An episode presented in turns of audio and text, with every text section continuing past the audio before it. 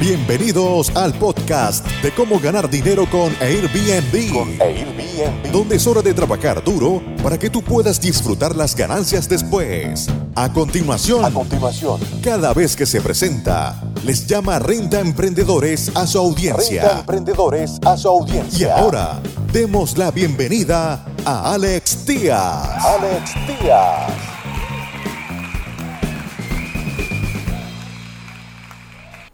¿Cómo están amigos Renta Emprendedores? Bienvenidos una vez más a este episodio donde vamos a hablar acerca de los impuestos federales.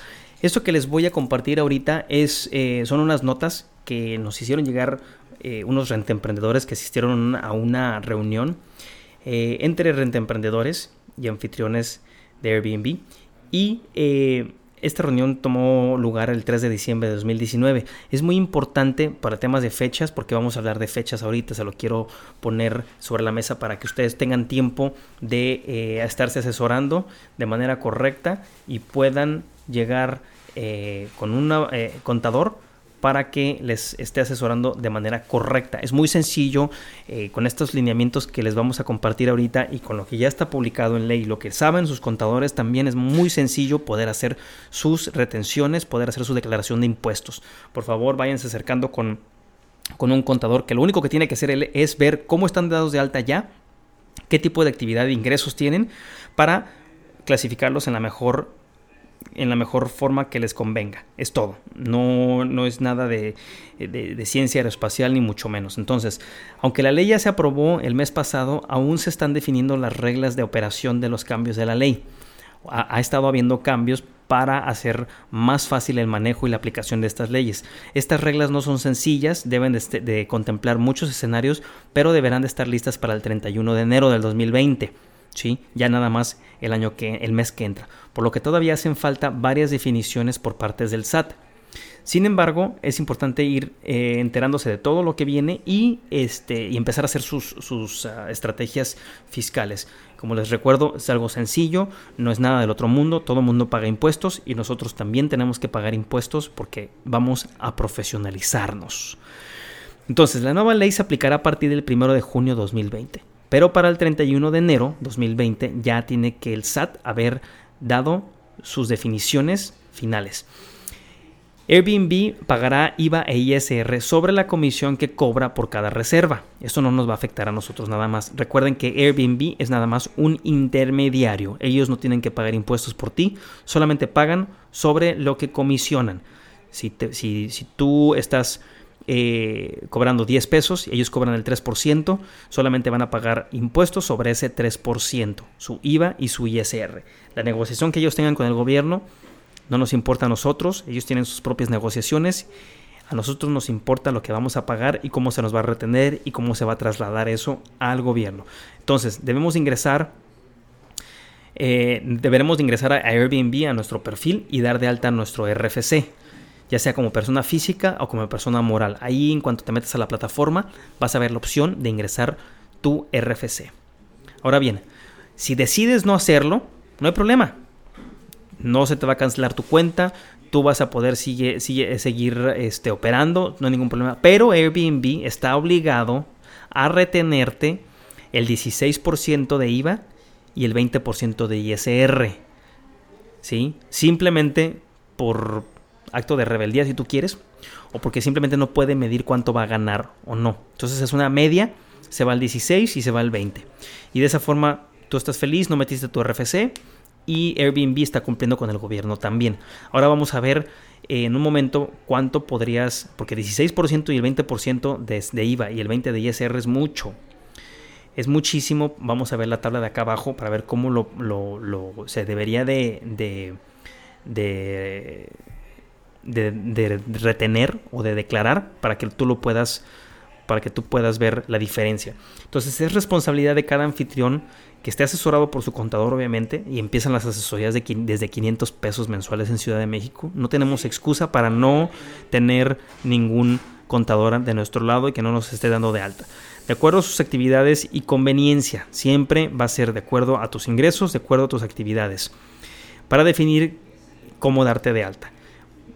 Eh, en enero van a empezar varios clubes de anfitriones. Nosotros eh, en- van a empezar a ver también en internet y en, en diferentes lugares más información para que haya obviamente más información sobre esto en la en, línea y y en los grupos de Facebook.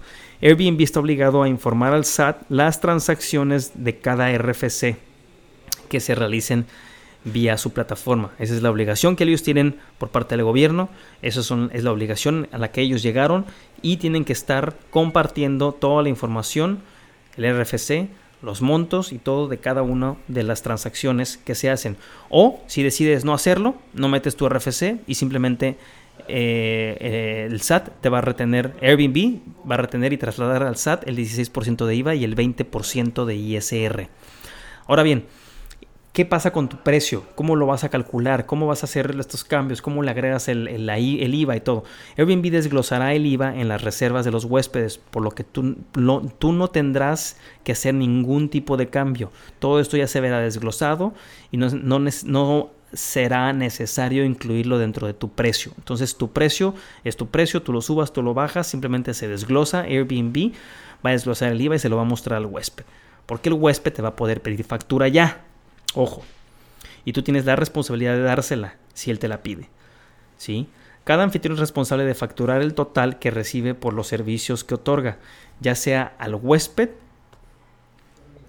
ya sea al huésped si éste pide o solicita la factura o, o, dar una factura simplemente de mostrador si el huésped no requiere una factura timbrada.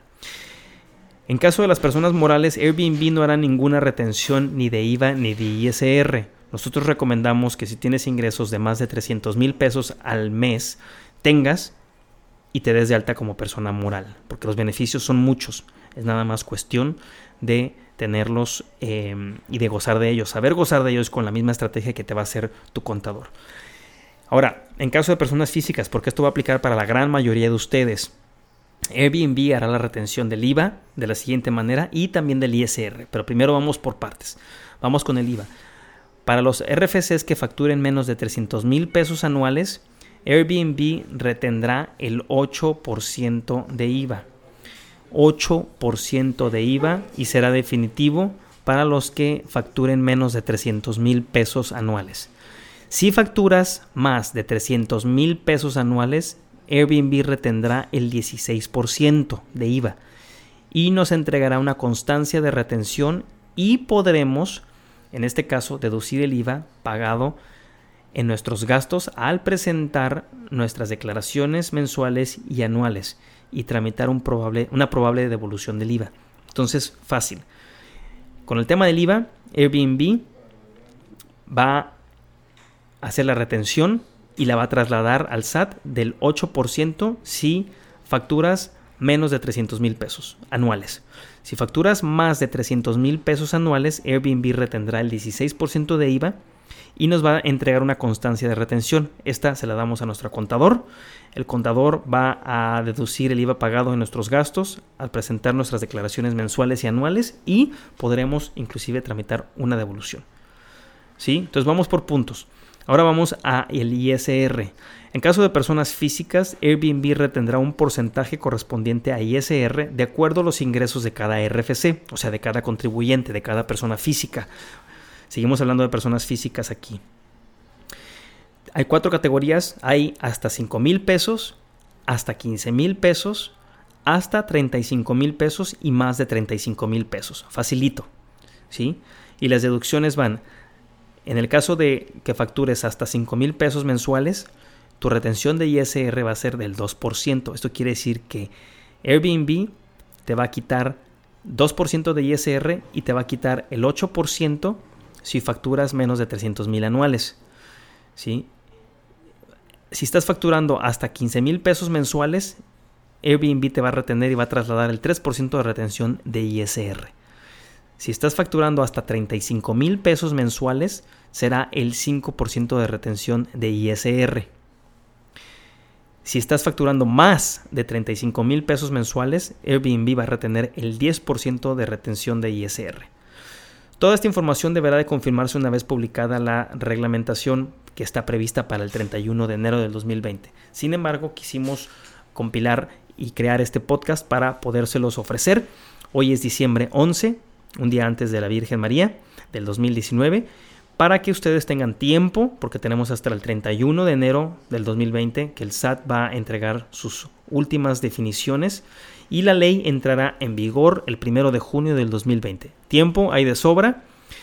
Eh, hay muchos contadores que te pueden ayudar. No es nada del otro mundo. Es muy sencillo. Todo el mundo está pagando impuestos en todo el mundo. ¿sí? Y ahora nos toca a nosotros para formalizarnos y para profesionalizarnos. Amigos renta emprendedores, nos vemos en el siguiente episodio.